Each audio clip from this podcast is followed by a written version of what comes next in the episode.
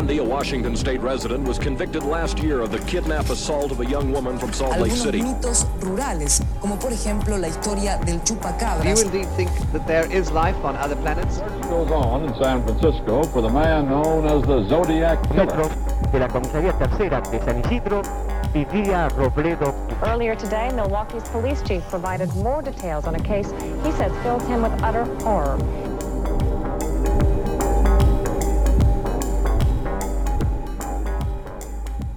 Hola, yo soy Pisandro Y yo soy Cherry. y esto es La, La Sexta, Sexta Pata. Pata.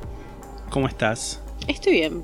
Estoy en un impas de la facultad y, y no sé bien qué significa eso. Tipo terminé un, el curso de un ingreso. autumn break. Claro, sí, sí. Terminé el curso de ingreso y estoy a la espera de empezar y, y nada, eso. Vamos a ver si eso sale bien o implosiono para adentro. Tipo... La única forma de implosionar. Sí, tipo un Big Bang.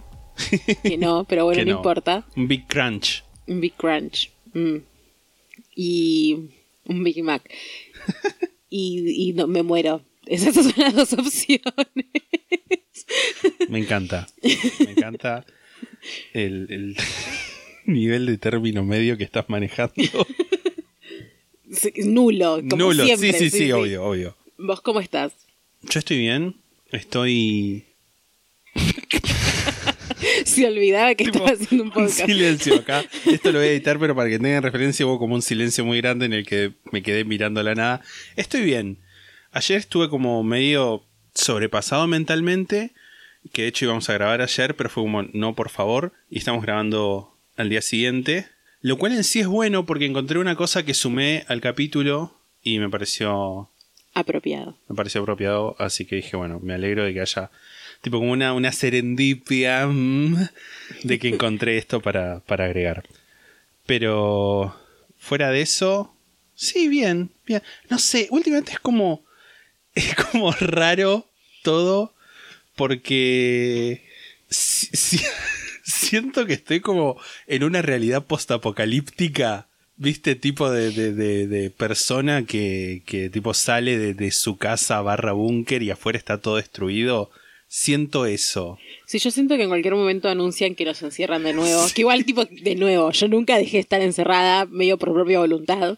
Díganme exagerada, díganme cabeza cagada, lo que quieran. Shiphole. Eh, yo no tengo plata para enfermarme de COVID. Ese, es mi principal. Ese es mi principal argumento. Pero bueno, igual le estoy pasando bien acá, qué sé yo. Un poco extraño. Ayer pensaba, estaba pensando en la facultad y cuando empiece y qué sé yo. En mi facultad tienen previsto que el segundo semestre sea presencial. O sea, es como que algunos profesores lo aseguran como si es, es tipo es algo que va a pasar y otros medio que dicen como, bueno, sí, es algo que se dice, pero no va a pasar.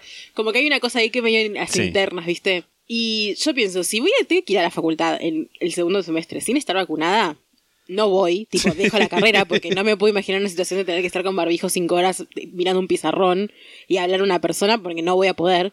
Ya, ya que es algo, reconozcámoslo, difícil de afrontar sin un barbijo. Sí, sí, sí, es que sí. tipo, ya, le- ya me da ataques de pánico ir a la facultad, tipo, pasar cerca. No me quiero imaginar tener que ir a una clase a sentarme en esa situación. Que obviamente no estoy diciendo, tipo, iría sin barbijo, tipo, no. No, no, no. Claramente O sea, no. no. Pero ayer pensaba, tipo, qué lindo, una facultad, ir a un buffet, sentarte a comer. Y feliz con tan poco, ¿entendés? Tipo, feliz Sí, con la idea sí. de sentarte en un buffet. O sea, Feliz con la idea de comer. Same, igual, ¿eh? Same. no- no, la comida no es tan necesaria. Me gusta el ambiente, tipo, ese ambiente universitario de tipo sociabilidad reducida. Que claramente en un contexto, volvemos en el segundo semestre, no va a ser posible tampoco. ¿Te gusta así sentirte como elite intelectual? Tipo, mm, No, no sé. universitaria. No, no, no sé. Siempre me, me dieron como confort los buffets. No sé por qué. Son un lindo lugar. Sí. Como para estar, tipo, estudiar, socializar, leer. Como las cosas que pasan en el buffet siempre son entretenidas. Es tipo, estás haciendo algo y viene alguien y te saluda y te ponen a charlar y se va. Esa, esa dinámica de Sí, sí, sí. me gusta, me Sí, divierte. same. Lo admito. Lo admito. Te- Tengo unas cosas para decir. Me parece muy Son, bien. en realidad son unos saludos, son dos saludos que nos pidieron y que como siempre acá, si nos piden saludos, los vamos a hacer, a menos que sea un saludo tipo una marca y no, no. Claro, sí. da- Mandale un saludo a mi, no sé, de mi cerrajería. El primero es a Agus González, que estuvo acá en Mar del Plata y dice que no nos cruzó, lo cual, como dijimos, no salimos de la casa. y nos pidió un saludo, así que. Aquí va, este aquí va este salado, este, este sanguchito de, de jamón y queso. Este saludo va. Y lo otro es eh, a alguien que es parte del club, que no es por eso que le estamos mandando saludo, pero bueno, siem- siempre, que quieran suscribirse al club, nosotros bienvenidos. Que te voy a leer el mensaje directamente. De una. Dice, ¿les puedo pedir que me saluden en el próximo episodio y me feliciten por recibirme de enfermera? Ah. Eh, realamo sus programas y siempre aluciné que me encantaría que me saluden cuando me reciba porfis. Gracias, no me importa en qué capítulo sea ni nada, solo felicítenme. Ojalá se pueda si lo escucho con otra gente que no sabe que me recibí y se enteran por ustedes mientras lo escucha conmigo.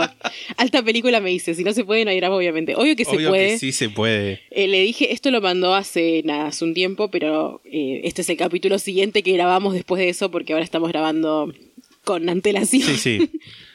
Al contrario de antes. Al contrario de antes. Así que nada, un saludo para vos, eh, Zoe, que te recibiste enfermera. Ya te iba a decir, tipo, decía el nombre, Sí. así la gente que la está acompañando, tipo, sabe. Sí, sí. Porque si no es como medio como Bart Simpson en los capítulos, diciendo, ahí estoy yo en los créditos de Krusty, dicen, ahí dice Berta Simonson.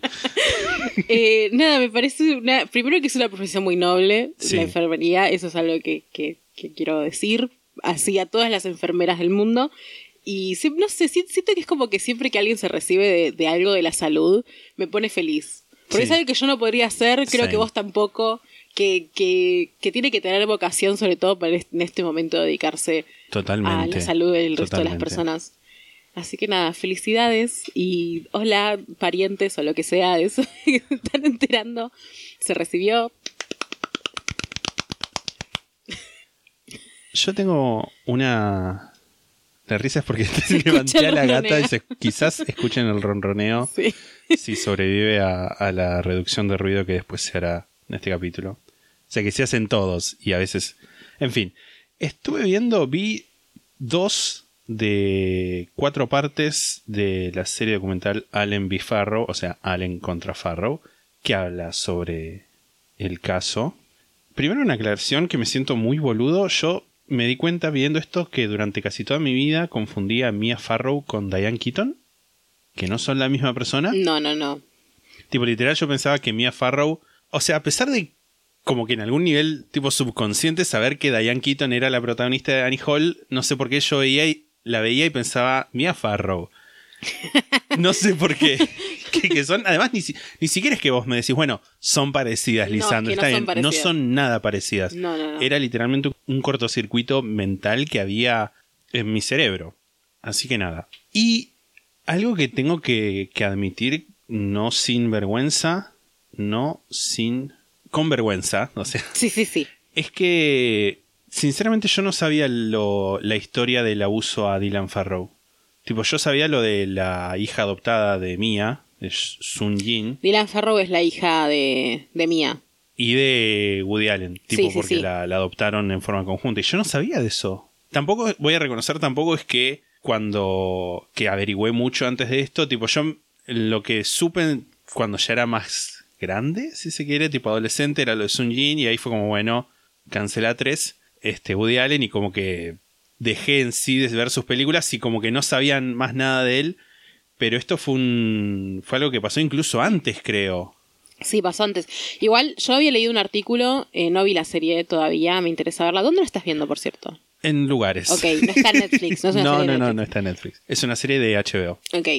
Eh, yo había leído un artículo hace, no sé, tres o cuatro años más o menos, en el que hablaba, no sé si específicamente de este caso, no sé hace cuándo está el caso, digamos.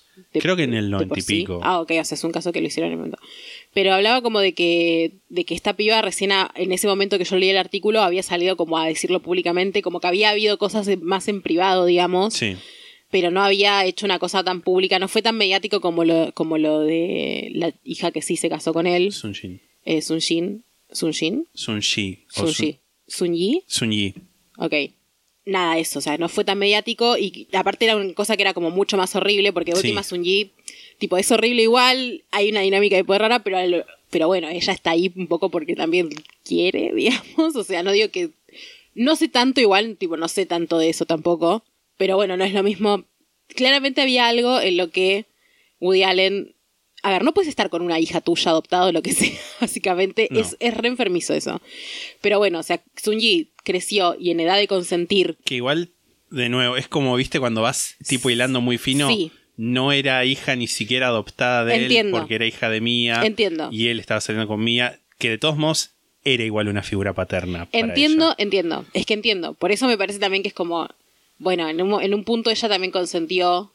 Sí, también está igual el tema de que no se sabe a ciencia cierta si empezaron a salir cuando ella era mayor de edad o cuando era menor. Claro, bueno, ahí es donde entra Está una cosa de. Sí. Pero bueno, ahora siguen, siguen juntos, Sunji y Coso. Hasta donde tengo entendido, O sea, sí. Para mí es como lo que importa en, es- en ese coso, o sea, no digo que, que no se lo tenga que juzgar jamás por eso, pero bueno, en cuyo caso es algo que a la que afectaría es a Sunji, y si Sunji está casada con él, yo no voy a ir a decirle, che, mira, sos una Bueno, persona violada. Sí, tipo. totalmente.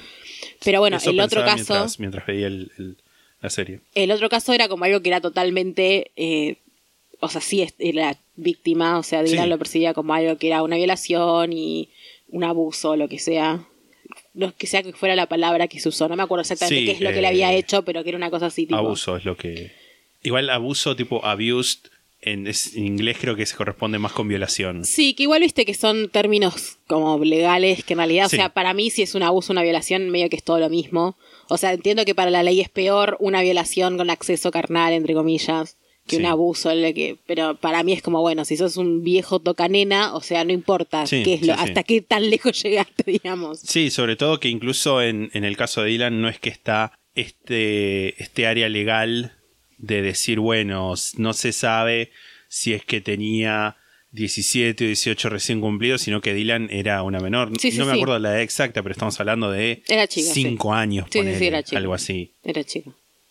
Sí, leí un artículo que era terrible, que hablaba como de sus secuelas también, y también porque había decidido como no, no ser, que sea tan mediático, no salir como al público, porque sabía que le iban a revictimizar, al menos en ese momento. Y nada, era terrible, como que hablaba de las secuelas que le había dejado y cómo Mía se había dado cuenta que tipo la nena estaba como recambiada de alguna manera. Que es horrible, es como que siempre pasa eso un poco en esas, en esos casos de como de repente Sí, sí. el niño, niña o lo que sea, está, cambia totalmente la personalidad. Qué horrible, la verdad. Sí, sí, horrible. Razón número mil por la cual no quiero tener hijos para no tener que matar a alguno que. Same. Claramente no es culpa de mía igual, ¿eh? Que por favor que no, se interprete de esa no, manera. Obvio, obvio, obvio, obvio. Este, pero bueno, en sí, yo vi hasta ahora la mitad. Así que es como una recomendación a medias, pero lo recomiendo. Está muy bien filmado. eh, o sea, tiene una fotografía muy bella.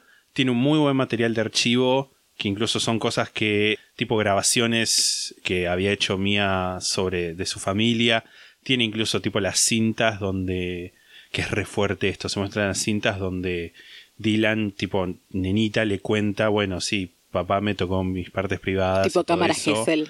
Sí, como cámara Gesell, pero tipo te lo hago yo en, en mi casa, porque encima cuenta la circunstancia de que quería que Dylan no hable con su psicólogo, pero el psicólogo está de viaje, así que dijo, bueno, la voy a filmar porque, nada, ahora lo está hablando, pero por ahí después no quiere hablar de esto, que es entendible también, etcétera. Nada, una recomendación. Sí. Eso es todo. Yo estoy viendo The Crown. Fin del capítulo. Estoy viendo The Crown. Yo sé que hay un montón de series. Te cara- La Corona. Que hay un montón de series mejores para ver. Pero es como me puso un capítulo. Es como que se empezó así. ¿Viste todo ese drama? que O sea, te lo cuento a vos como si fueras un oyente que no lo sabe, pero yo sé que vos ya sabes esto. Todo ese drama de Meghan Markle, del príncipe Harry, que se fueron y qué sé yo, de, de, de Inglaterra. Sí. Y salió una entrevista que le, hice- que les hizo Oprah. Y yo dije, voy a verla porque era como que se volvió un meme y como Sí. quería ver qué era lo que decían. Yo la vi y no... Yo la bajé, pero no la vi. Bueno, yo la bajé y la vi. y la entrevista igual, o sea, es como, es terrible algunas cosas que dicen, pero es como que mayormente son boludeces. Como que dicen cosas que uno ya medio que se espera, es como, sí, estar en un sistema en el que te exigen todo el tiempo es terrible y son racistas, y es como, y sí, padre, tipo, qué sé yo. Eh, sí es terrible eso de que, de que cuentan que un miembro de la familia, que no se sabe quién es, pero medio que se cree que es el padre de Harry, el príncipe Enrique, no, ese es Harry. Porque odio los nombres españolizados del... Bueno, el padre de Harry, que no recuerdo cómo se llama, Sí. Que mm, le dijo algo como de la raza del bebé cuando naciera, tipo el bebé de ellos dos, porque ella es... eh, El padre, el padre de Harry, o sea, el hijo de la reina. Claro, el hijo de la reina, Claro, el que fue esposo de, de, de Diana. de Diana. Sí, sí, sí. Nada, que igual no se sabe si fue él, pero medio que se cree que fue él. Sí, Que, le, que, que hizo esto como, hizo ese comentario. esos comentarios de, de, de qué color iba a ser el bebé cuando naciera, tipo de forma preocupada. Y nada, es como tampoco puedo sentir pena por la realeza, básicamente. Pero me, me metí en esa noche que vi ese, ese- esa entrevista, me metí como en un loop de cosas de Wikipedia, de buscar sobre la monarquía inglesa y sobre Sí. cosas de la familia y eso, que me parece como interesante desde un punto de vista como histórico, más que Sí, sí. cholulo, digamos, porque entiendo que hay gente, yo sigo gente en Twitter que tipo es fan de la realeza, o sea, como lo respeto, yo no podría, pero lo respeto. Sí. Es como, no sé, cuando nace un bebé ponen como posts re felices y, y es como, "Mm, esto es raro, bueno. Nada, me puse a ver, a leer cosas de Wikipedia sobre la monarquía inglesa y dije, voy a ver The Crown, ya fue, tipo, ese es el siguiente paso Sí, sí. lógico. Y todo el mundo la vio. Yo sé que ahora estoy atrasada porque, porque nada, tipo, todo el mundo estaba con eso cuando salió la última temporada, que es la de Princesa Diana y la de la guerra de Malvinas. Sí. Claramente recién voy por la primera, pero qué serie de mierda igual. O sea, es como que, como que disfruto que sea tan dramática y tan como que no pasa nada. Son capítulos larguísimos en los que no pasa nada, por lo menos hasta ahora, ¿no?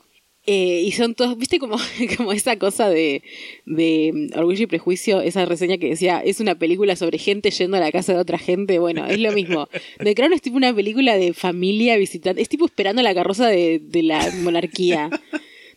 Es familia, pero es peor, ¿no? Sí. No divertida.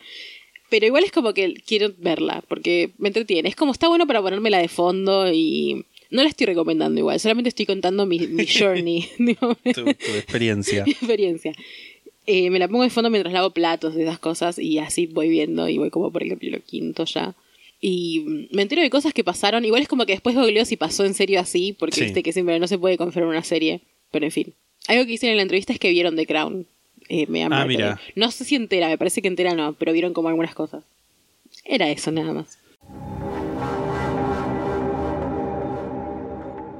Rayo es una marca de ropa cool pensada para ponerle color a tus días. Cuenta con una tabla de detalles amplia para que nadie se quede sin su prenda. Conjuntos de top y biker estampados, remeras de tul elastizado arcoiris, ropa para todos los géneros y todos los cuerpos. Trabajan a pedido desde Mar del Plata y hacen envíos a todo el país. Pueden encontrarles en Instagram como arroba quiero rayo y si mencionan la sexta pata al hacer su pedido tienen un descuento del 20%. Esta promo es válida hasta el 11 de abril de 2021. Yo tengo un montón de ropa de esta marca, como vos sabrás, y la- en los vivos usé un montón de ropa de esta Sí, marca. Tengo bella ropa. de todo, bikers, tengo un conjunto ahora que lo voy a usar para cuando vamos a los vivos. Nada, hermosa y cómoda. Bella ropa. Recuerden en Instagram arroba quiero rayo y si les mencionan la sexta pata al hacer su pedido tienen un descuento del 20% hasta el 11 de abril de 2021.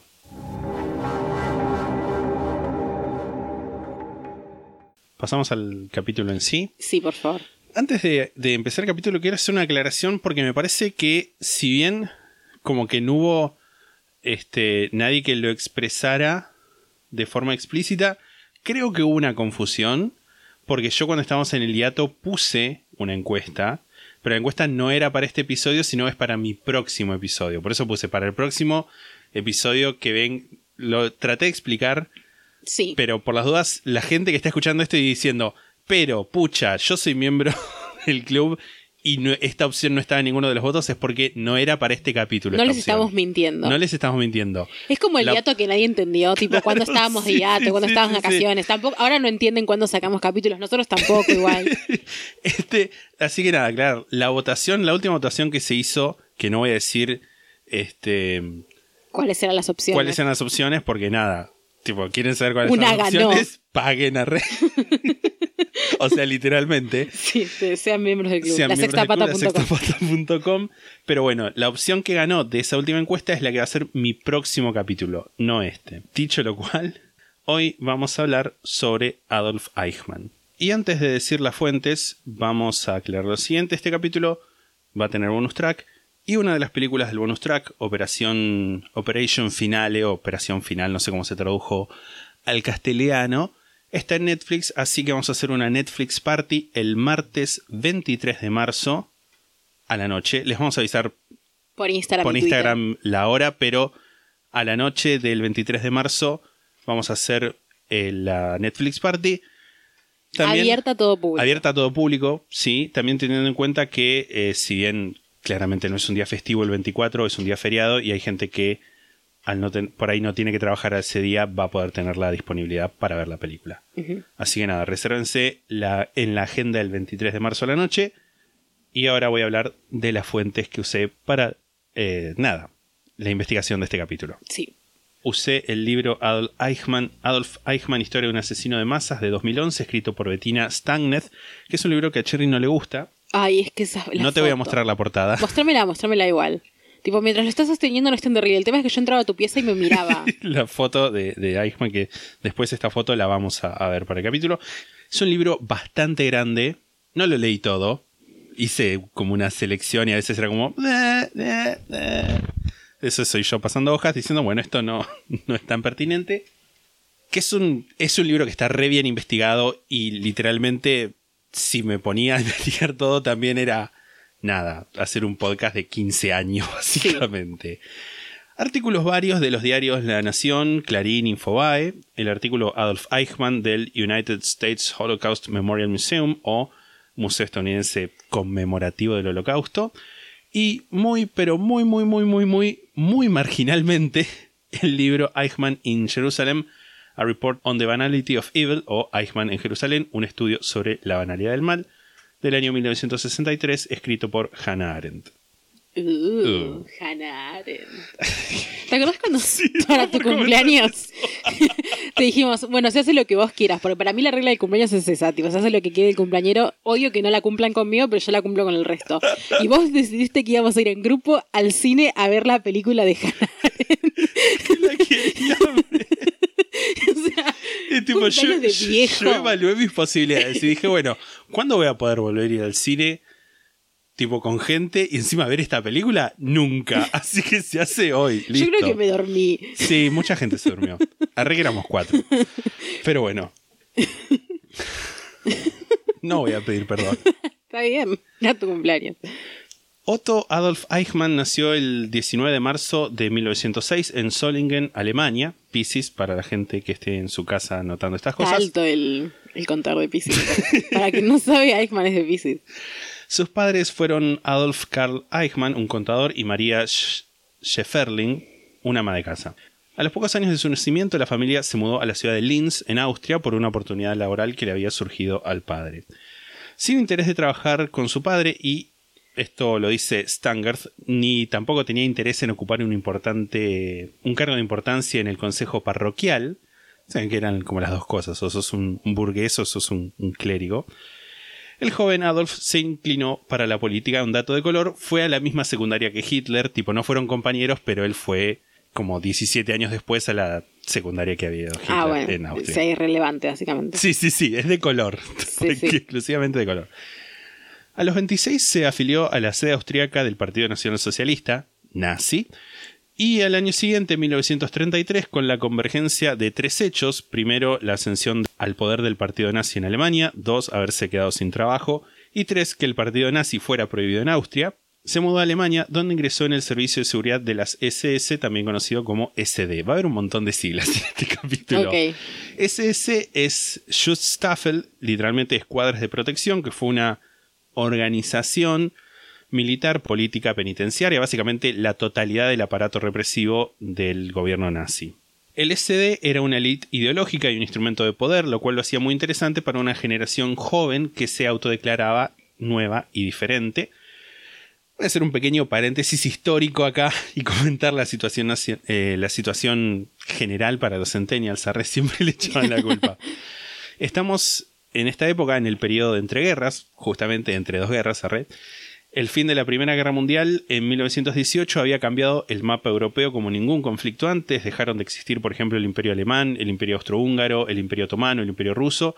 Y se empezó a configurar una Europa más o menos parecida a lo que tenemos ahora. Después hubo como países que Sí. sí se olviden esas cosas, pero un- era como que los esbozos de una Europa moderna. Alemania, en el bando perdedor, fue señalada al momento de firmar la paz de, la Primera Guerra Mundial, en el Tratado de Versalles, como una de las principales responsables de la guerra y se le impusieron bastantes sanciones económicas y militares, como por ejemplo se estableció un límite a la cantidad de soldados que podía tener el ejército, la cantidad de fabricaciones militares que podía hacer, tipo balas, tanques y esas cosas, además de tener que pagar las reparaciones de guerra, es decir, bueno, vos de, con la guerra se destruyeron tantas cosas, lo tenés que pagar vos. Así que tenemos una Alemania, y en realidad a toda una Europa de- devastada por la guerra, sumida en una crisis económica.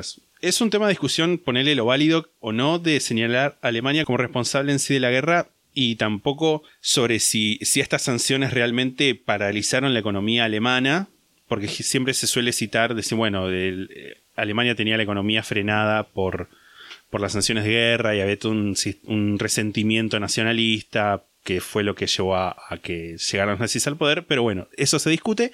Pero este no es un podcast de análisis histórico, así que vamos a dejar ese debate a la gente que le corresponde, que es la gente que estudió, y, y nos vamos a quedar con una realidad que, como diría el general, es la única verdad. Es una realidad, decía, de que la población de Europa en general y Alemania en particular la pasó muy mal a nivel económico, social y político en esos años, y eso llevó a un malestar generalizado que fue el caldo de cultivo donde el nazismo pudo proliferar. Aclarado eso, volvemos a Eichmann. En 1935 se casó con Verónica Vera Liebel, con quien tendría a lo largo de su matrimonio cuatro hijos varones. Para esa misma fecha, más o menos, todos los miembros del partido nazi ya tenían prohibido cualquier tipo de contacto con judíos, pero la rama de inteligencia de la SD estaba como por encima de esas disposiciones que aplicaban a los afiliados comunes. Eichmann, por ejemplo, se, fil- se infiltraba en actos de la comunidad judía, hablaba con profesores de hebreo, leía literatura judía e incluso tuvo un viaje frustrado a Palestina para ver si era posible que los judíos emigraran voluntariamente de Alemania a Palestina. Tengamos en cuenta que para este momento, 1948, todavía no existía el Estado de Israel. Un distinto. Un distinto. Todo esto como parte de trabajos de investigación.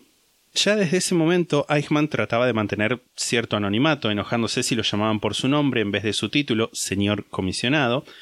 Sin embargo, esto cambió cuando a partir de 1937 la SD dejó de intentar quedar en las sombras y se mostraba como la autoridad en políticas referidas a los judíos, interesada en mostrarle al enemigo que el viento había cambiado.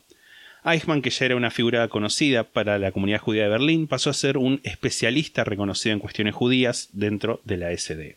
Al ascenso político de Eichmann no le faltaron exageraciones o mentiras, como cuando, por ejemplo, ante disputas sin resolver en- entre los nacionalsocialistas de Viena, le informa a sus superiores que están totalmente en sus manos, por ejemplo, como cosas, sí, sí, los tengo bajo control, pero no. Y para 1938 se hizo cargo de la Agencia Central para la Emigración Judía en Viena, un proyecto que llenó de curiosidad a los ministerios y a los nombres grandes del nacionalsocialismo, como Himmler o Goering, que enviaron representantes para ver cómo iba ese experimento. La agencia básicamente era una herramienta estatal para organizar la emigración forzada de judíos austríacos. Ahora bien, para poder emigrar se tenía que pagar una serie de tarifas, además se verificaba que no tuvieran otras deudas, ¿sí? Tipo que se hacía como un entrecruzamiento de datos con otras agencias gubernamentales para ver que no hubiera deudas de ningún tipo, ya sea alquileres, impuestos o incluso la leva capital judía, que era un impuesto a través de los cuales los judíos pagaban por actitudes hostiles hacia el pueblo alemán. No sé cómo hacer más evidentes las comillas mientras hablo. Sí, que what the fuck, boludo. Es eh, rarísimo. En marzo de 1939, meses antes de que empezara la Segunda Guerra Mundial, se anunciaba la creación de la Oficina Central del Reich para la Emigración Judía, cuyo objetivo era el mismo o incluso peor que la contraparte vienesa. Poco después del inicio de la guerra, Eichmann sería puesto a cargo de esa oficina. Esta foto, si bien estamos hablando de 1939, esta foto creo que es de 1942, es la foto de la tapa del libro que te voy a mandar en su uniforme de la CSS con incluso con la, la calavera encima del del Sí, sí. Me imaginé a vos mandando esta foto al, al hombre que nos trae el papel higiénico sin querer, como casi se recién. No, qué fuerte. Este, mm, Pero aparte tiene, tiene fuck me eyes en esta foto. sí, sí, sí, sí. Como tiene, tiene ojos de beboteo. Sí. Que es, o sea, ahora uno lo sabe porque es rarísimo, pero tipo, imagínate, tipo, sí, voy a sacarme, porque además esto no es que te podías sacar una selfie, tenía que ir alguien a sacarte una Sí. foto, porque estamos hablando de fucking 1940. Sí, sí, sí. Este, y nada, era como, bueno, sí, sí, me voy a literalmente vestir de nazi, pero bueno, es, qué sé yo, nada, la gente. Eichmann no solo operaba, por así decirlo, en un plano real, sino también en un plano simbólico. Hay publicaciones, cartas y diarios de la comunidad judía donde se lo menciona como la persona cuya palabra se transformaba en ley. Y entre sus subordinados y colegas empezó a circular la sensación de estar siendo constantemente vigilados por su figura, operando como una sombra a plena luz, si se quiere. Y las varias divisiones y departamentos a su cargo, con nombres muy largos y muy aburridos, empezaron a ser conocidos como la Oficina Eichmann. Ajá. Desde la llegada al poder de Adolf Hitler en 1933 se establecieron diversos campos de concentración, además de guetos en las principales ciudades de, Europa, ¿no? El más conocido, tristemente célebre, siendo el, el de Varsovia, en los que se encerraba judíos, comunistas, miembros de la comunidad romaní, homosexuales y cualquier tipo de disidente o indeseable para el régimen nazi.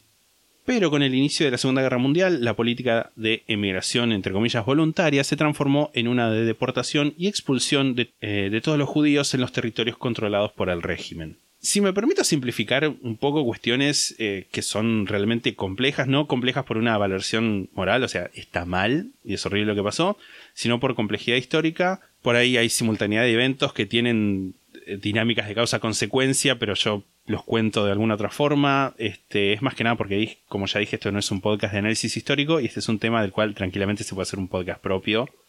Tipo, no solo de Eichmann, sino claramente de, de- de todo lo que es la Segunda Guerra Mundial o sí. incluso cuestiones de, del genocidio. Dicho esto, voy a avanzar un poco en el tiempo, a mediados de 1941. Para esta época ya se habían descartado planes que tenían los nazis, como por ejemplo el de llevar a todos los judíos a la isla de Madagascar, un plan que se había frustrado principalmente por el control británico del acceso al Océano Atlántico, y los nazis estaban llevando a cabo un exterminio, refiriéndose a él como la solución final a la cuestión judía. Se organizó una conferencia en la región de Vanese, o sea, se escribe W. De Vanescence. Sí, no, no Vanese, perdón, Vance, Vance, no sé cómo se. Vance. No, ¿Qué- es Wake Me Up.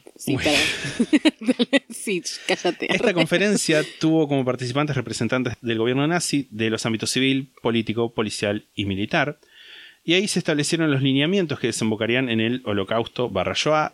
Digo las dos como para que haya referencia, pero en sí la palabra correcta es Shoah, que significa catástrofe, mientras que holocausto, si bien ahora está asociado a este, que es uno de los genocidios más grandes de la historia, tiene un origen semántico que hace referencia a un sacrificio religioso, por lo cual no es correcto utilizarlo. Así que de ahora en adelante, si nombro este Suceso. suceso, esta tragedia, voy a decir Shoah.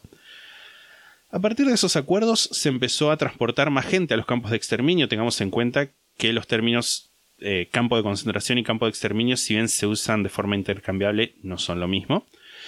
Toda la logística del transporte de los prisioneros hacia estos campos estaba a cargo de Eichmann y sus oficinas estaban a cargo de, rec- de recolectar toda la información sobre judíos y demás enemigos en, cada área, ¿no? Eh, tipo geográficamente. Organizar la toma de sus propiedades y organizar los cronogramas de los trenes que llevarían a las víctimas a los campos de concentración y exterminio. Por ejemplo, cuando Alemania había ocupado Hungría en marzo de 1944, Eichmann llegó el mismo día que se concretó la invasión, acompañado por su staff principal y más de 500 miembros de la CSS y la CCD. Organizaron redadas y entre mediados de mayo y principio de julio salían por día de Hungría cuatro trenes, llevando cada uno alrededor de 3.000 personas hacia el campo de concentración de Auschwitz-Birkenau. Aproximadamente un cuarto de las personas del tren se elegían para trabajos forzados y el resto era asesinado a las pocas horas de haber llegado, por no hablar de gente que moría en, en el transporte, en los trenes. Te voy a mandar la foto del, de la puerta de entrada a Auschwitz, que es una... El trabajo dignifica, algo así dice, ¿no? El Arbeit macht frei, el trabajo os hará libres, que era una frase que no estaba solamente en Auschwitz, sino en muchísimos de los campos de, de concentración y exterminio nazis, eh, como una suerte de, de burla irónica muy horrible. Claro, que era literalmente trabajas o te matamos, Sí, básicamente. De este modo, para el fin de la guerra, se había asesinado al 90% de los judíos polacos, casi dos tercios de la población judía en Europa, un total alrededor de 6 millones de personas, pero tampoco quiero invisibilizar a otras víctimas de la maquinaria de exterminio nazi, como polacos, soviéticos, prisioneros de guerra, romaníes, gente con discapacidades de varios tipos, afroalemanes, testigos de Jehová y básicamente cualquier tipo de disidencia. Con el fin de la guerra empieza un éxodo de los altos mandos del régimen nazi, o sea, los que no se mataron en con Hitler en el búnker, eh, en el búnker de Berlín. Spoiler alert. Spoiler alert. tipo Hitler se mató. Ni fueron capturados por los soldados de los ejércitos aliados. Esta situación de fugas también se vio en cierto modo beneficiada por el hecho de que si bien la guerra había terminado en el teatro europeo, continuaba en el teatro del Pacífico. Teatro es como tipo los lugares donde se desarrolla la guerra, no es que tipo el, el colón. Claro. Eichmann fue capturado por soldados estadounidenses mientras llevaba documentos falsos que lo identificaban como Otto Ekman y se pudo escapar en 1946. Después de eso estuvo viajando por Alemania con otros nombres. Mientras tanto, en los juicios de Nuremberg, que fueron los juicios donde se Sus juicios de la Junta. básicamente. Claro, su juicio de las juntas, donde se juzgaron a los jerarcas más importantes. El director del campo de exterminio de Auschwitz lo nombraba como parte de su est- testimonio, indicando que recibía de él las órdenes y también los trenes, como los trenes con prisioneros. En 1950, cinco años después de que terminara la guerra, Eichmann consiguió un pasaporte de la Cruz Roja que lo identificaba como Ricardo Clement. Generalmente se dice que esto fue con la ayuda de Alois Udall, un clérigo austríaco que vivía en Italia y era simpatizante de los nazis, de los nazis, De los nazis. que si bien ayudó a otros nazis, parece que no fue el que ayudó a Eichmann, pero bueno, tipo tendría que haber un había como una ayuda eclesiástica, no necesariamente de parte de este Alois, lo que te mandé es el pasaporte de la Cruz Roja. Pero está re diferente en esta foto. Sí, Capaz antes también era pelado, pero, pero el- la lo, gorra lo- ocultaba la gorra. Totalmente, la marca de la gorra, literalmente. está claramente más grande igual también. Sí, sí, sí. Es muy interesante cómo la práctica, si se quiere, y el entrenamiento que tuvo Eichmann como responsable principal de distintas oficinas de migraciones le sirvió para escapar de Europa. Y este es un proceso que no terminé de entender, pero voy a tratar de resumirlo lo mejor que pueda. En 1948 hubo una reforma monetaria en Alemania, tipo, bueno, nada, danos tus, do- tus dólares, no, tu, tu plata nazi y te damos plata nueva, tipo como acá cuando, en Argentina, cuando se dejaron de usar los billetes de 5, lo cual me imagino que hubiera, habrá generado tipo como una especie de movimiento para cambiar plata sin que te hagan muchas preguntas porque es algo que tenía que ser rápido. Sí. Entonces Eichmann aprovechó para blanquear el, digamos, el dinero que tenía e irse a Italia, donde pudo conseguir un certificado de identidad de Tirol del Sur, que está en el norte de Italia, irónicamente, pero Sí. cosas que pasan. Con ese certificado logró conseguir una visa temporal para viajar a Argentina. Con el certificado y la visa temporal pudo pedir un certificado eclesiástico de buena conducta. Y con esas tres cosas pudo pedir un pasaporte a la Cruz Roja, que es este pasaporte que te mostré. Y con el, el pasaporte de la Cruz Roja y la visa temporal pudo pedir en la Embajada Argentina una visa de residente permanente que cuando estuviera en Buenos Aires le iba a servir para pedir documentos oficiales. Ok. O sea, es como que eh, se especula que claramente debe haber tenido ayuda para navegar esos tipo esos loopholes, esos bucles burocráticos que le permiten con una cosa obtener otra y después con esas dos obtener una tercera y con la primera y la tercera obtener una cuarta y ese tipo de cosas. Es como es, es, es, Sí. es laberíntico. La elección de Buenos Aires no es casual. El gobierno argentino, y hay que decirlo, Juan Domingo Perón, en ese entonces presidente, tenía interés de traer alemanes calificados que se creía que podían ayudar en la construcción de un país industrializado, y también había, no vamos a negar, ciertas simpatías nazis dentro de los militares. Esto igual va a sonar como un peronista cuca lavando culpas, pero es algo que estaba haciendo todo el mundo en ese momento. tipo, todos estaban buscando nazis. Estados Unidos le dio ciudadanía a gran parte de los científicos nazis. De hecho, hay una operación que se llama Paperclip, que es tipo, nada, traigan a todos los nazis. Y, por ejemplo, esto creo que lo comenté ya en el capítulo de los ovnis nazis. Mira cómo se conecta todo, ¿eh? Von Braun, que era un tipo que hizo misiles, los misiles B-2 que bombardearon Londres, pasó a trabajar con la NASA desarrollando cohetes. Y gente que trabaja en química, en, en experimentación médica, todo un montón de personas se fueron a Estados Unidos.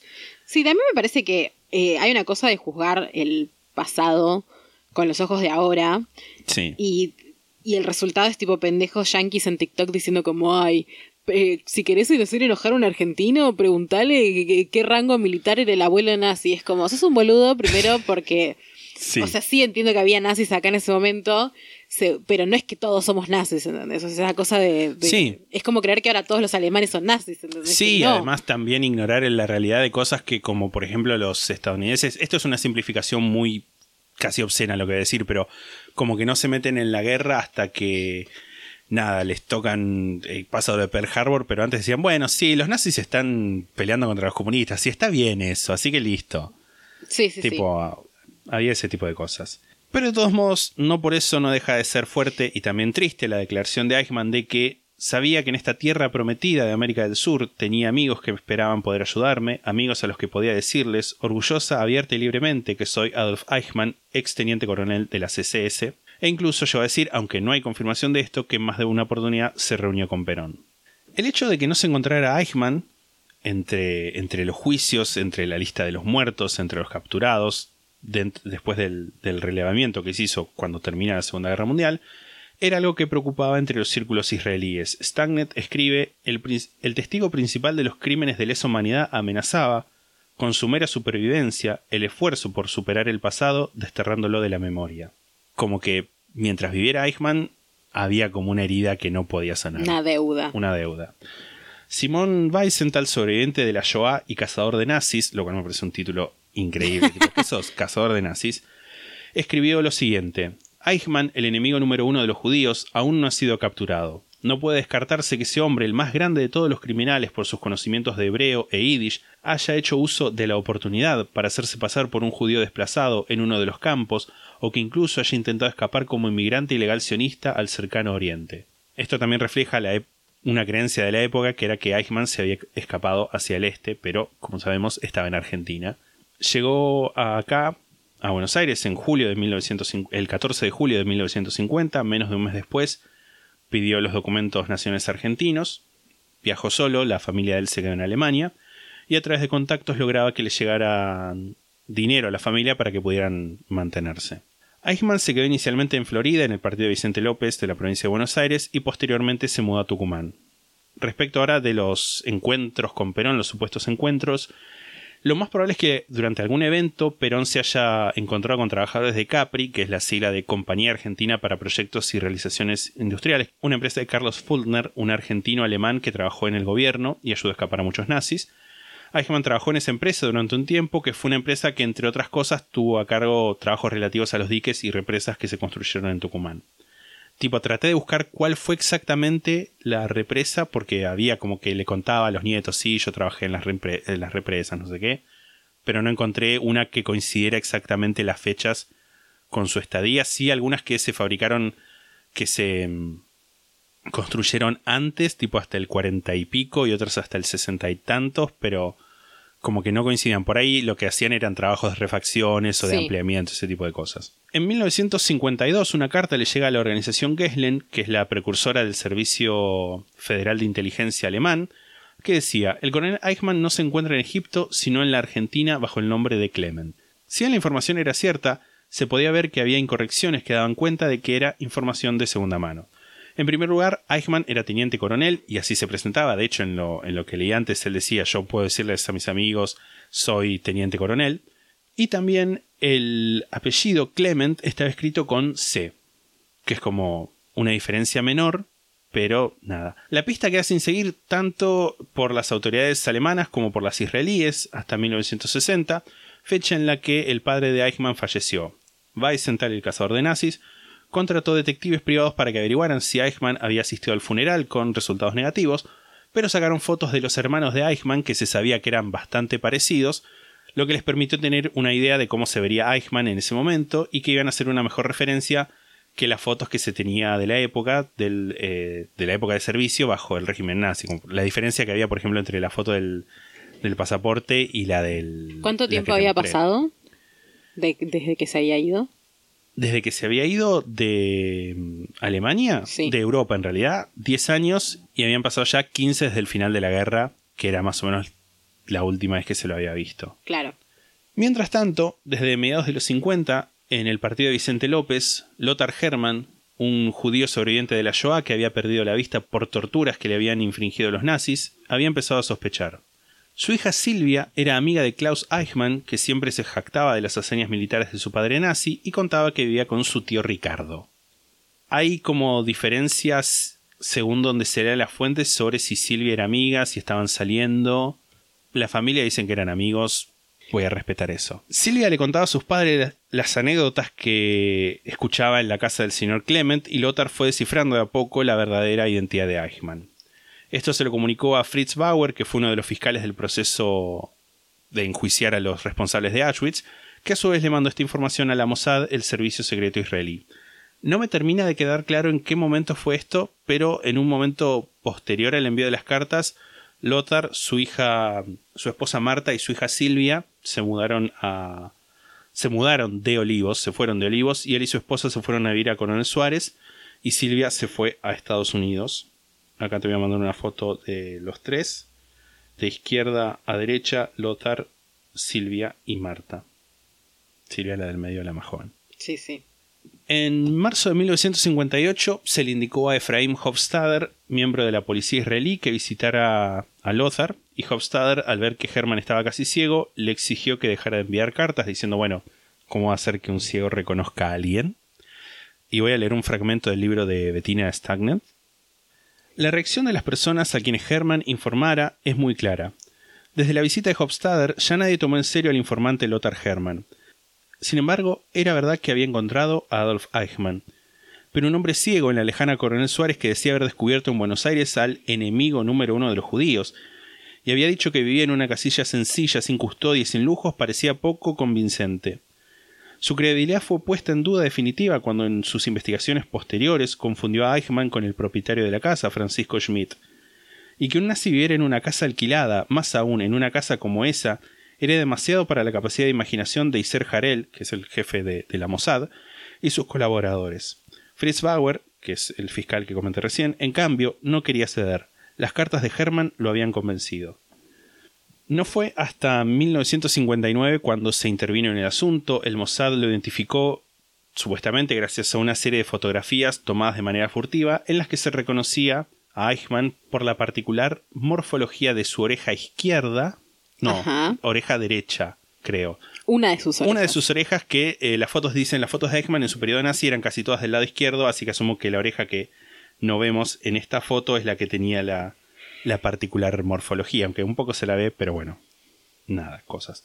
El 6 de diciembre de ese año, 1959, recordemos, el primer ministro israelí David Ben Gurion encargó su captura al jefe del Mossad y Ser Harel, como habíamos comentado. Como Argentina solía rechazar las solicitudes de extradición de criminales nazis, se optó por ordenar la captura ilegal de Eichmann. Cabe señalar que para ese momento el presidente era Arturo Frondizi y que el rechazo de los pedidos de extradición se debía a que en el ámbito militar había gente que protegía criminales nazis y ese como que no era el mejor momento para tener en contra de los militares, eh, hecho que se demuestra porque dos años más tarde a Frondizi lo derroca un golpe militar. Sí. Así que nada, no estoy justificando, estoy dando tipo un toque de Contexto, histórico, sí. Y Harel llegó en mayo de 1960 para, super- para supervisar la captura. Rafia Eitan fue designado líder del grupo de los ocho agentes, la mayoría de ellos agentes del Shin Bet, una agencia de seguridad israelí. Para ese momento, Eichmann, que trabajaba en una fábrica de Mercedes-Benz, y su familia ya se habían mudado a una casa en San Fernando, en la calle Garibaldi. Te voy a mandar eh, fotos de la identificación que tenía como trabajador de la Mercedes-Benz Argentina. ¿Quién vivirá en esa casa ahora si es que sigue existiendo? Es un galpón. Wow. Tipo, va, es tipo ahora. Esta casa que es ahora, ahora es literalmente un tipo una pared y una puerta como de garage, muy grande. Eichmann supuestamente sabía que había movimientos raros de su casa, veía autos estacionados por mucho tiempo, la misma gente pasaba varias veces, pero pensaba que se trataba de un operativo policial como los que había frecuentemente en la zona, y esto no lo preocupó mucho porque, como Stagnet señala con mucho acierto, para un nacionalsocialista, la policía argentina era un amigo sincero, una ayuda con cuya protección siempre se podía contar. Respecto de cómo fue en sí la captura de Eichmann, hay principalmente dos versiones. Una es la versión oficial y otra es la que comenta la familia de Hermann. La historia oficial habla, habla de un grupo de Nokmin, que es la palabra hebrea para vengadores, agentes del Mossad que entraron a Argentina viajando desde varias partes del mundo. O sea, por ejemplo, viajaron a Israel desde distintos destinos y luego convergieron en Buenos Aires donde se pusieron a trabajar en lo que llamaron la Operación Garibaldi por la calle donde vivía Eichmann. Rafi Aitan dirigió el grupo que vigiló la casa durante 10 días aproximadamente. Eichmann resultó ser una persona bastante rutinaria que todos los días hacía lo mismo, iba a trabajar a la planta Mercedes-Benz y volvía en colectivo a la noche. Finalmente, el 11 de mayo de 1960 lo esperaron en una calle cerca de donde se bajaba del colectivo, fingiendo tener problemas con el auto. Uno de los agentes se le acercó y le dijo la única frase que conocía en español. Un momentito, señor. Ahí fue cuando el resto de los agentes lo rodearon y lo metieron en el auto, lo llevaron a la casa donde se estaban hospedando y lo empezaron a interrogar. Detalle divertido, quizás, es que aparentemente la casa que alquilaron tenía un cuidador barra jardinero que estaba ahí siempre y no sabían cómo echarlo, tipo no es que le pueden decir andate, y creo que no tenían tipo autoridad como para echarlo porque era el cuidador de la casa, Así que cada tanto le pedían que haga cosas como muy, dicen que muy extravagantes, dice el libro, que requerían que fuera a Buenos Aires, tipo ciudad, a buscar materiales o cosas o lo que fuera. Tipo, ay, quiero plantar no sé qué planta. Y el tipo se tenía que ir por un montón de horas. O sea, por un lado, pobre tipo. Pero bueno. Igual me causa mucha gracia, tipo, la dinámica de soy un agente secreto que vengo acá y alquilo una casa. Tipo, me imagino como ahora alquilando un Airbnb, tipo, para Sí, montar una operación de atrapar a un asesino. O sea, Sí, literal eso. tipo, incluso tenían una, una pareja que, que fingía ser el matrimonio que vivía en la casa y todo eso. Mientras lo interrogaban, Eichmann mantuvo ser Ricardo Clement, un trabajador de Mercedes-Benz y criador de conejos. Después confesó ser un soldado alemán de nombre Otto Henninger, que es uno de los nombres con los que viajó por Europa, hasta que finalmente confesó ser el mismo, ser Eichmann. después imagino de que lo cagaron bien a trompadas. También algo que, que voy a señalar es que estuvieron como un tiempo hasta conseguir la confesión y hasta que pudieran salir supuestamente y que es como particularmente fue particularmente fuerte como para bastantes de los miembros de esta operación porque muchos de ellos tenían familiares que habían muerto en la Shoah, tipo eh, transportados en los trenes por de, de Sí. Eichmann. Pero bueno, luego de esto abordaron un avión de la empresa israelí El Al ¿Con, él todavía? con él, con Eichmann sedado, disfrazado de guardia borracho, tipo le iban dopando cada tanto en el tipo, viaje. tipo Weekend at Bernie's. Claro, exacto. Y cabe señalar que ese era uno de los primeros viajes de la empresa El Al que se había instalado hacía poco a Argentina. Tipo, ellos tenían supuestamente otra ruta, pero justo cayó esta empresa que dijo, sí, vamos a empezar viajes desde Argentina, y dijeron, esta es la mía, y, y se subieron. Me encanta. Un detalle no menor es que todo esto de operativo, todo esto pasó durante las celebraciones del sesquicentenario de la Revolución de Mayo, ¿Del qué, qué, qué? siendo sesquicentenario el aniversario número 50 y que es una palabra que yo ya sabía de antes y que no aprendí para esto. ¿Era necesario que digas esto? Sí. Sesquicentenario. Sesquicentenario, es tipo como uno y medio. Sesquicentenario. O sea, 150 años. Exacto, Ok. 1960.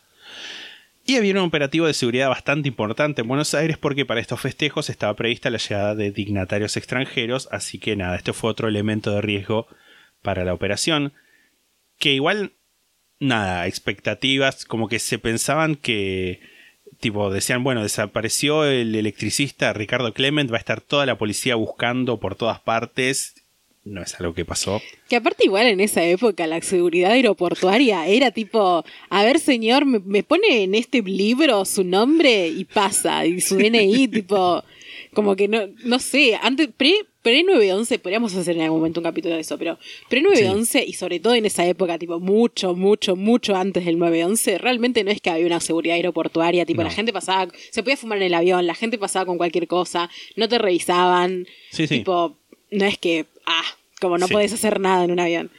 Si este fue el caso, si esto es todo lo que pasó, lo cierto es que se cometió el delito de secuestro, privación ilegítima de la libertad, falsificación de documentos públicos y extracción ilegal del país, lo cual, nada, qué sé yo, está mal, pero no tan mal.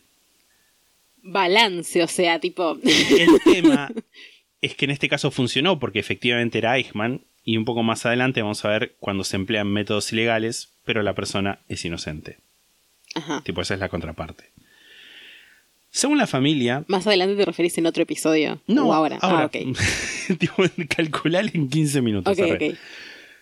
Según la familia, Eichmann, al volver del trabajo, fue capturado por un operativo conjunto llevado a cabo por agentes de la CIDE, la Secretaría de Inteligencia del Estado, actual AFI, la Mossad y Estados Unidos.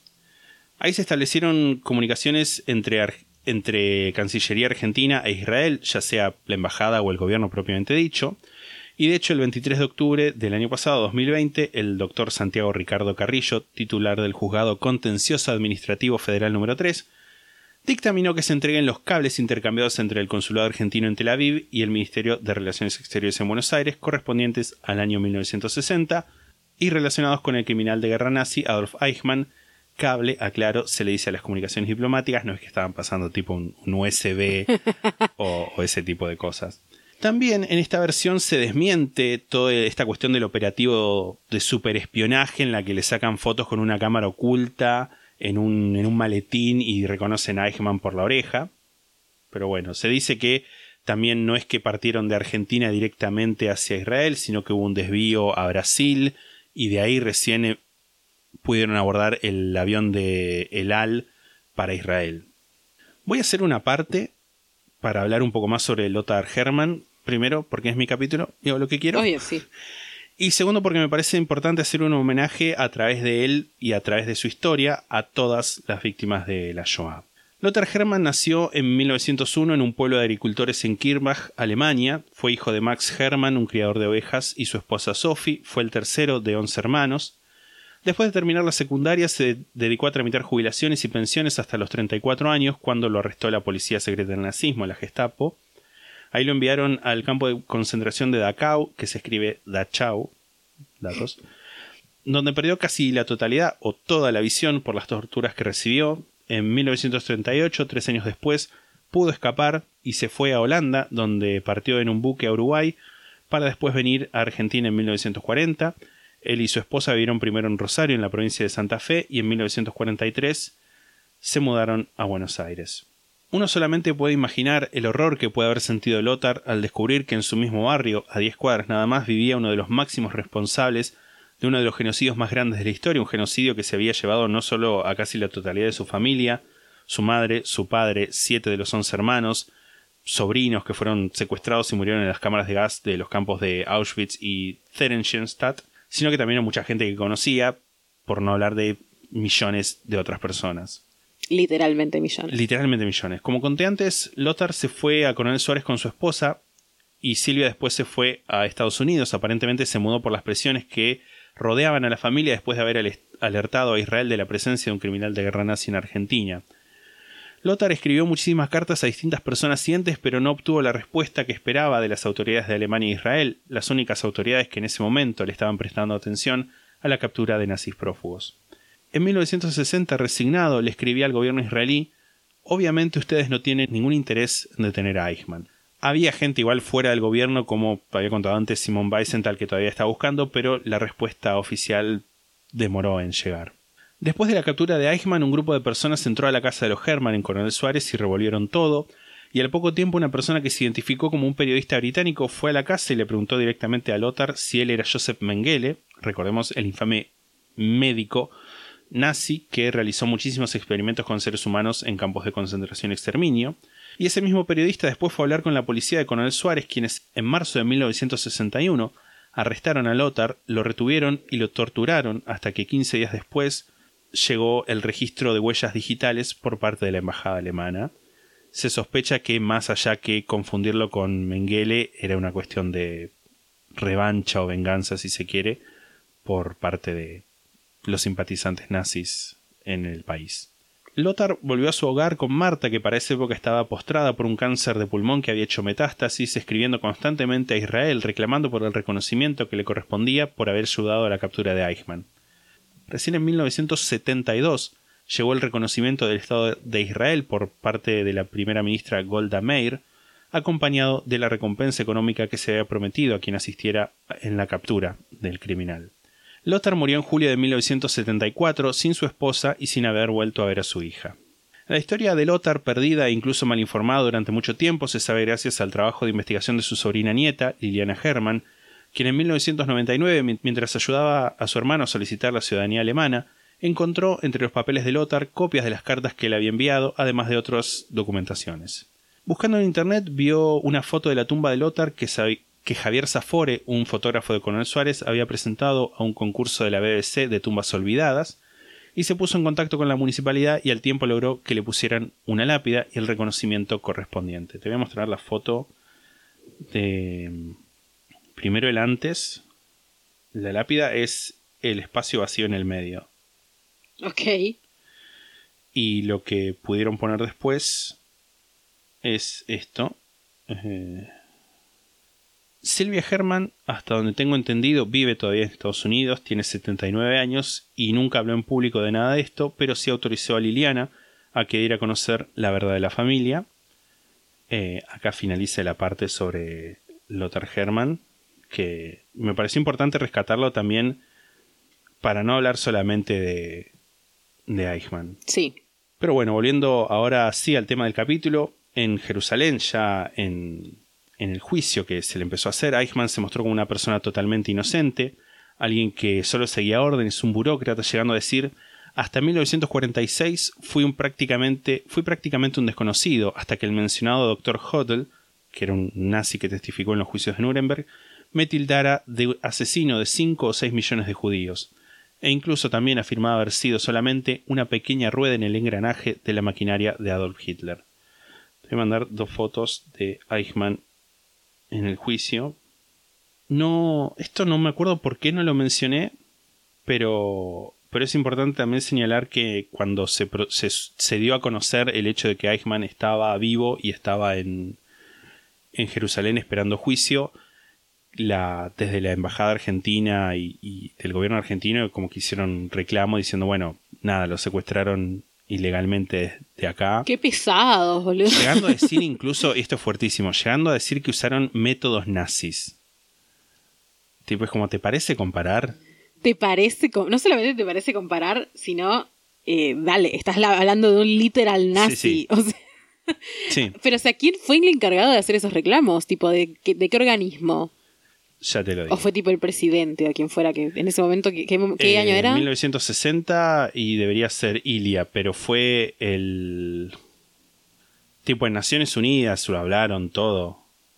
Este, llamaron a un a una reunión del Consejo de Seguridad, ese tipo de cosas. Qué pesadas, boludo. Después andan diciendo, ay, Argentina antes, una potencia, buen país. que el odio. Pero sí. E incluso, bueno, eh, después de que se supo que se lo había. Se supo que se lo había secuestrado el movimiento Tacuara, movimiento de, de ultraderecha, eh, dice, bueno, esto lo dice acá Wikipedia, hubo una violenta ola de antisemitismo llevada a cabo por elementos de la extrema derecha. Y Argentina eh, en 1960 solicitó una reunión urgente del Consejo Nacional de, del Consejo de Seguridad de las Naciones Unidas, este, porque decían, bueno, nada, que se habían violado derechos de, soberanía argentina. este, Nada, y eh, la representativa de Israel dijo que los secuestradores no habían sido agentes israelíes, sino eh, individuos propios que, este, nada, no tenían nada que ver con el... Les dijo, vayan a lavarse el orto. Vayan a lavarse el orto. En hebreo. Sí, y bueno, nada, al final el, después se, se estableció un... Dieron una declaración de forma conjunta a representantes de Israel y Argentina diciendo que sí había habido una violación de soberanía argentina, pero que no iban a hacer nada. Nadie. Tipo, como, sí, está bien que estuvo mal. Pero sigue estando con nosotros Eichmann. Lo cual en sí me parece, dentro de todo, bien. ¿Qué sé yo? ¿Qué iban a hacer al respecto? Sí, sí, sí, Ustedes y cuántos más. Eichmann sostenía que solamente después de la caída del régimen nazi había podido encontrar paz, estando con su familia, trabajando y criando conejos, pero lo cierto es que durante su estadía en Argentina, Eichmann no dejó de ser Eichmann.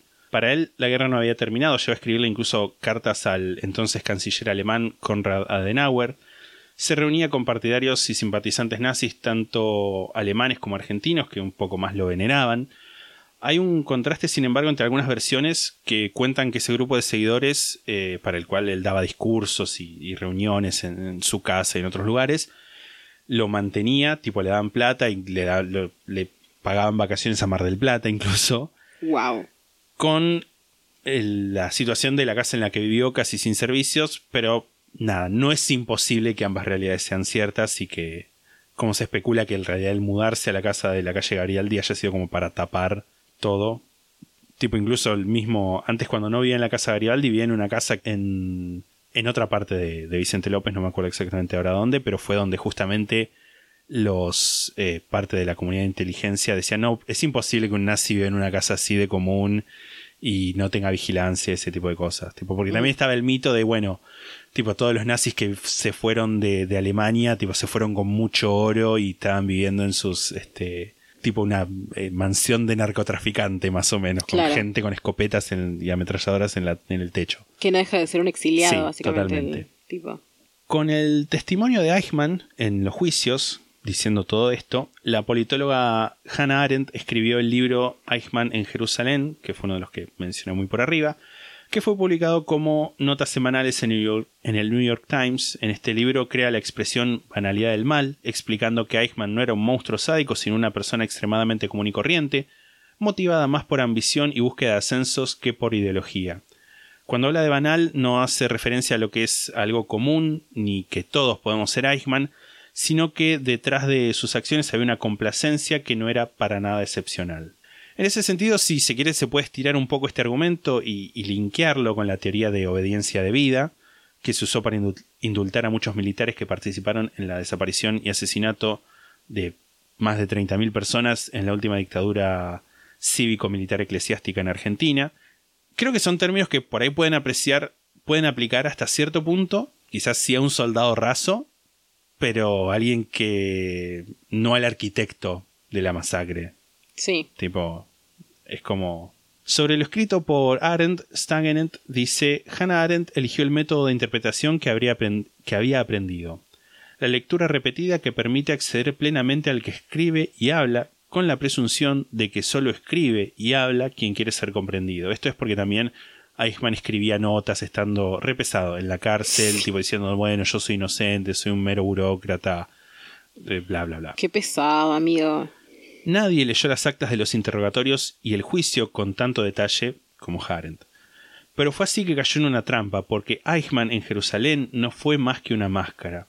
Y si bien no logró darse cuenta, era sumamente consciente de que aún no había comprendido el fenómeno como había querido.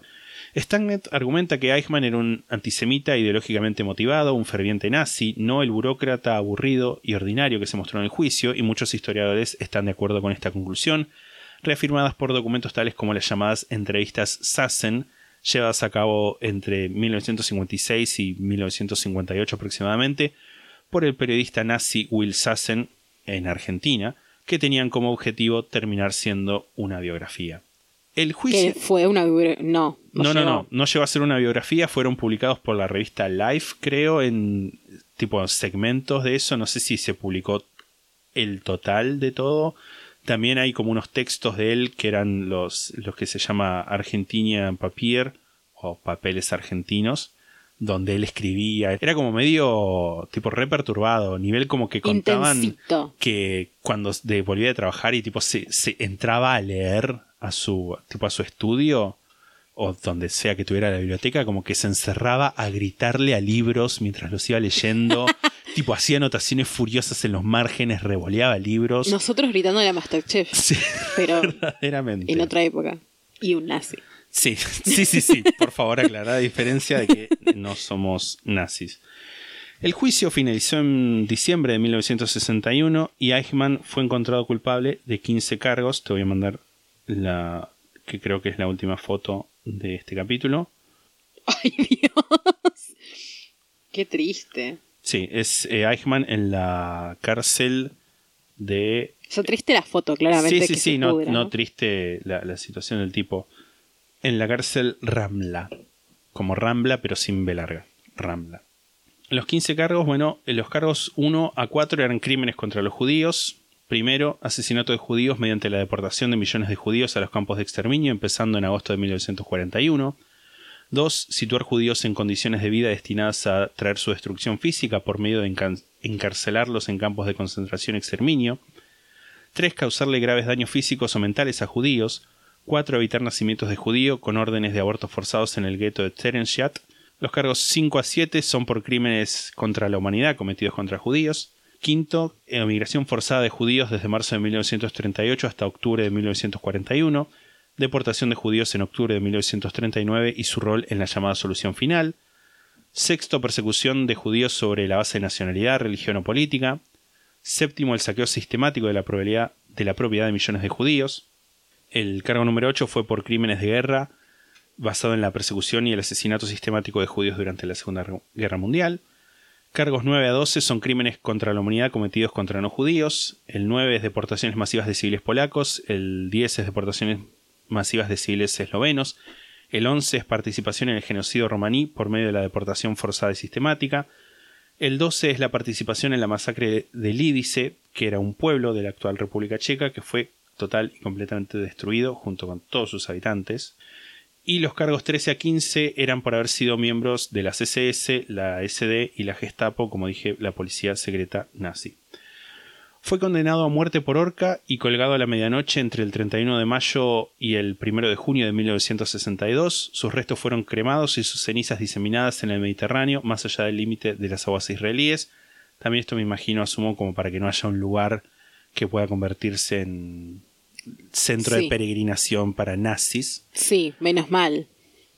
Sus últimas palabras fueron larga vida Alemania, larga vida Argentina, larga vida Austria. Estos son los tres países con los que me conecté más y que nunca voy a olvidar.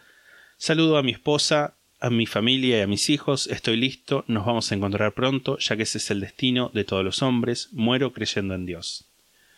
Rafia Itán, que había acompañado a Eichmann a su ejecución, dijo en 2014 que después de estas palabras dijo además, espero que todos ustedes me sigan. Respecto de la creencia en Dios, también esto lo, lo había pensado en anotar, pero no sé por qué no lo hice. Todos los papeles que consiguió en, en Italia y en, y en Alemania también fue a través de, de la iglesia. Que lo dijiste, Vales. Y sí, sí, sí, eso lo dije. Pero él en sí era tipo ateo, no le interesaba ninguna religión y dijo, bueno, ya fue, como estos católicos fueron buenos conmigo, voy a decir que soy católico y voy a tratar de ser un buen católico. Antes de morir hizo como un gracias aptra, tipo, como que dio gracias a la Sí. gente que lo ayudó, que no necesariamente era algo con lo Sí, que sí. él.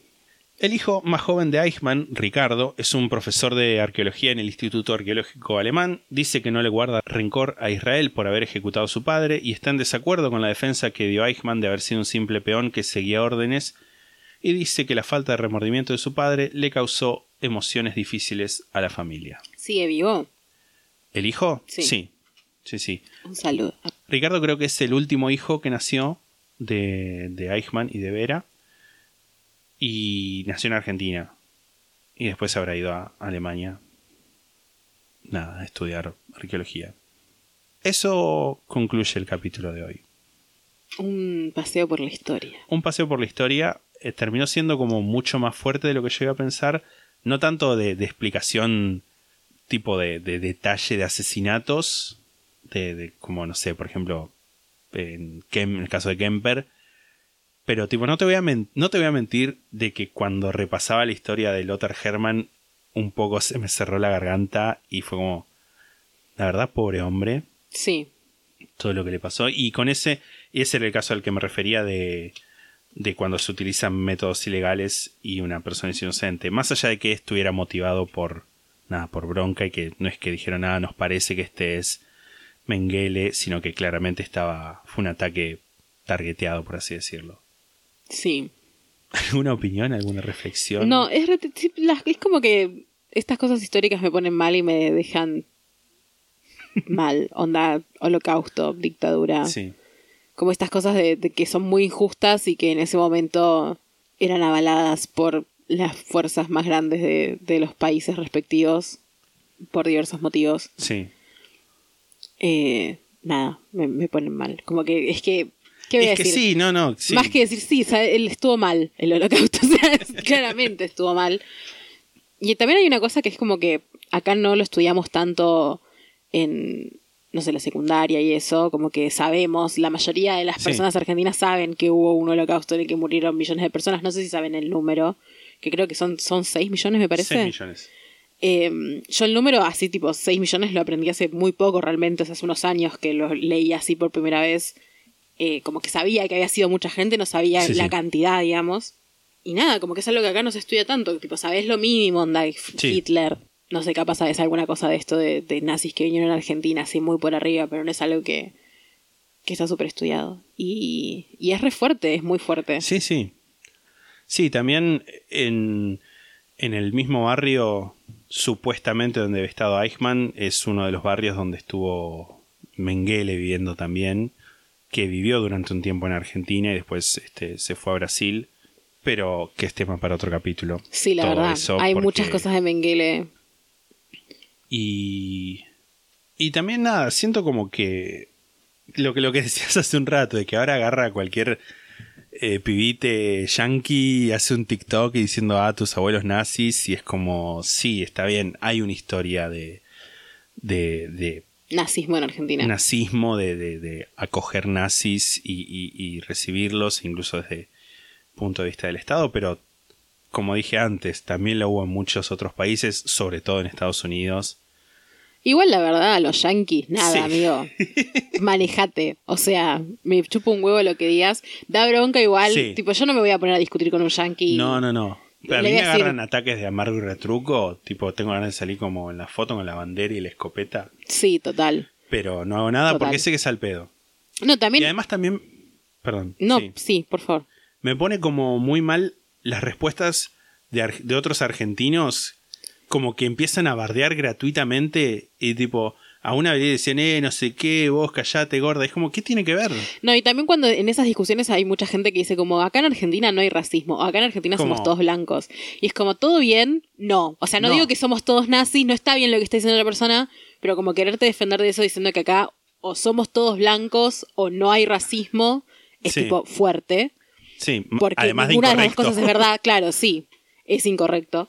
Eh, pero también me parece que vale la pena decirlo. Argentina tiene una comunidad judía muy grande, tipo, una, Sí. es una de las más grandes del mundo, me parece. Como más allá de, de que haya habido nazismo acá, también hubo, eh, no sé, in- inmigración judía sería. sí, sí. eh, y hay comunidades ahora, en este momento, grandes de judíos en, el, en, el, en Argentina. Sí, además también, hablando de, corrientes de inmigración, también hubo un montón de... Porque también eso es, eso es algo que tiene que ver, yo creo, con, viste, Sarmiento, tipo, ya empezaban a pensar un montón de... Se iban al cuerno, pero pone que Sarmiento pensaba, ay, sí, que vengan, este... eh, nórdicos y toda esa gente y terminaron vi- viniendo italianos, de- de españoles, todos pobres y anarquistas, lo cual me parece perfecto, tipo, Sí. sobre todo para que se, se retuerce en su tumba ese señor Sarmiento. Pero también es eso, las principales eh, olas de, de inmigración fueron a principios del siglo XX y no tenían que ver tanto con, con el nazismo. Después sí hubo inmigración y vinieron alemanes y vinieron gente judía, ya sea de cualquier nacionalidad. Porque además siempre está como ese mito de Buenos Aires, nazis y ese tipo de cosas Sí, que no estamos diciendo que no es cierto, pero lo estamos contextualizando un toque. Sí, sí. Eh, sí, yo intento. A mí me da mucha bronca cuando. cuando o sea, cuando, que estés como ese mito. Cuando veo cosas en TikTok, voy a decirlo. Sí. Más, más que nada, porque es donde más veo cosas sí, de ese estilo. De como Argentina, el país más racista y nazi. Porque no, claramente no es que no hay nazis acá. Y no es que no hay racismo acá. Claro. Pero como esa cosa de tipo met- meter a Argentina como el único lugar. Sí, y, y además también como la, la sensación de que el TikTok que vos comentabas exclusivamente de cómo enojar a un argentino, preguntarle el rango militar de su abuelo nazi, tipo de asumir que todos los argentinos tenemos el abuelo nazi, más allá de que sea matemáticamente O que mucha imposible. cantidad, porque la verdad es que, o sea, los Sí. descendientes de alemanes no sé exactamente cuál es el, Mm. el porcentaje, o de nazis, vamos a decir, porque no Sí. necesariamente ser, ser descendiente alemán significa ser descendiente de una persona nazi, pero mm, tengo entendido que en Argentina no es tan Sí. grande el porcentaje de descendientes de, de nazis o de alemanes incluso. Sí. O sea, la mayoría somos descendientes de italianos o españoles, que es, es otra, es eh, otra cosa para charlar ahí. Igual, claramente Sí, hubo un genocidio sí. hacia pueblos originarios. O sea, que eso es innegable, digamos. es no es que bueno, qué bueno que era, que era roca, no. No, no, no.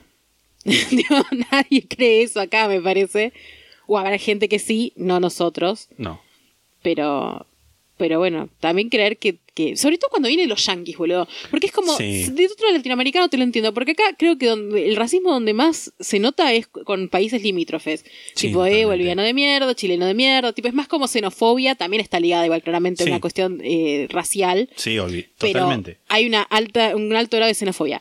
Que venga de un yanqui, boludo, que es tipo un lugar tan racista, tan xenofóbico, tan todo, y aparte institucionalmente. Sí. Porque acá de último, o sea, es todo eso, pero bueno, por lo menos tenemos leyes en las que amparamos a que, a que esa gente se pueda defender de esas cosas y, y ha habido reparaciones históricas al respecto. Que de nuevo, no estoy diciendo, ya estoy ranteando, que no estoy diciendo que este país no sea racista y Sí. no sea eh, xenófobo y no Ni tampoco diciendo que, que esas reparaciones fueron como suficientes. Sí, para nada. Pero hay por lo menos. Hay otra conciencia respecto de lo que es pueblos originarios y minorías raciales. Sí, total. Creo yo. Nada. Nada. no, no voy a ponerme a hablar mal de El- Estados Unidos y el de los ranteo. Yankees El ranteo. porque no termino más. Este, ya, ya se enojó. Ya Sí, le ya hicieron. está. Yankees sepan que le hicieron enojar a Cherry. Vamos allá a dar por finalizado este capítulo. Recuerden que el martes 23 a la noche va a ser la Netflix Party abierta para todas las personas que quieran participar. Tengan en cuenta que si empezamos a chatear todos, el chat del teleparty Sí. se va a suspender. Esto hay Tipo, que decirlo. Sean tranquis en el Sean chat. tranquis. O sea, no estamos diciendo no hablen. Pero ya la vez pasada hubo una cuestión con el chat que empezó a andar muy lento, porque había como 200.000 mensajes. Por favor, eh, no pongan todo lo que se les pasa por la mente. No pongan jajaja cada dos segundos. Tipo, comenten, comenten, por supuesto, me para eso es la Netflix Part también. Sí. Pero bueno, eso. Porque Sí. si no, lo que va a tener que pasar es que la cerremos a la mitad y la reiniciemos, que de Sí. última, bueno, lo hacemos. Pero... La idea es evitar todo ese. Sí, tipo de la idea es evitar cualquier tipo de corte más allá de los cortes para ir al baño y esas cosas. A los miembros del club les recordamos que pueden mandar sus aportes, sus comentarios sobre este capítulo que va a ser leído en la sección de necrológicas, que por la dinámica que estamos teniendo de grabación las vamos a leer en el próximo lado B, porque si no, tipo, es que tienen que sentarse ahora ya Sí. y escribir el mensaje. La idea es que puedan escucharlo tranquilos durante la semana del capítulo. Igual vamos a avisar. Sí, vamos Pueden a mandarlas avisar por Instagram o por el canal de por el Discord. canal de Discord. Así que eh, las necrológicas de este capítulo van a ser leídas en el lado B para darles más tiempo a que puedan escuchar el capítulo, aunque Sí. sea, y puedan darnos sus dos centavos sobre, Sus sobre opiniones. esta- Sobre este, caso, este y sobre lo que estuvimos hablando también. Exacto. Si quieren perder a los yankees, ahí pueden hacerlo libremente. Si hay algún yankee, eh, no hay. No hay, ¿sabes por qué? Porque todo es para ellos. No van a invertir en un podcast pujante de Argentina. A nosotros nos pueden seguir en Instagram como arroba la sexta pata podcast, en twitter.com barra la sexta pata, facebook.com barra la sexta pata, que en cualquier momento lo voy a empezar a dejar de decir porque Sí, no. menos pelota le he dado ese Facebook. y en lasextapata.com pueden unirse a nuestro servidor de Discord. También twitch.tv barra sextapata, que ese es un canal que explotaremos muy pronto. Exacto. Si nos escuchan en Spotify, nos pueden seguir. Si nos escuchan en el lugar donde nos pueden dejar una reseña, nos pueden dejar una reseña eh, y cinco estrellas o lo máximo permitido. Apple Podcast mayormente, Sí. nos sirve mucho que hagan eso. Si ne- tienen alguna historia de oyente, la pueden mandar a la sextapata.gmail.com. Por favor, no la manden por Instagram y ya saben qué tipos de, de historias de oyentes eh, buscamos. Y como ya comentamos, para las necrológicas, para una Netflix Party mensual y otros beneficios, Quizás los expandamos quizás pronto. los expandamos pronto también. Pueden sumarse al Club La Sexta Pata. La información está en lasextapata.com en el apartado que dice Club La Sexta Pata. Es a partir de 200 pesos mensuales. Pueden, es de 200, 300, 400 y 500 pesos mensuales. Nos ayuda muchísimo con ese aporte. Si les gusta el podcast, si los acompañamos, si, si sacan algo bueno de esto, quizás 200 pesos por mes no es mucho para ustedes, pero es mucho para nosotros. Sí. Nosotros nos vamos a escuchar la semana que viene con el bonus track de este capítulo. Hasta la próxima. Chao. Chao.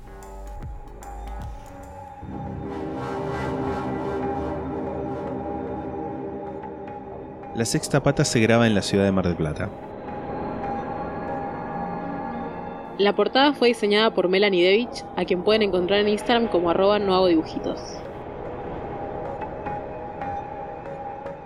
La música es The Soft Whispering Truth por Lingua Lustra y fue editada por nosotros para la intro de este podcast.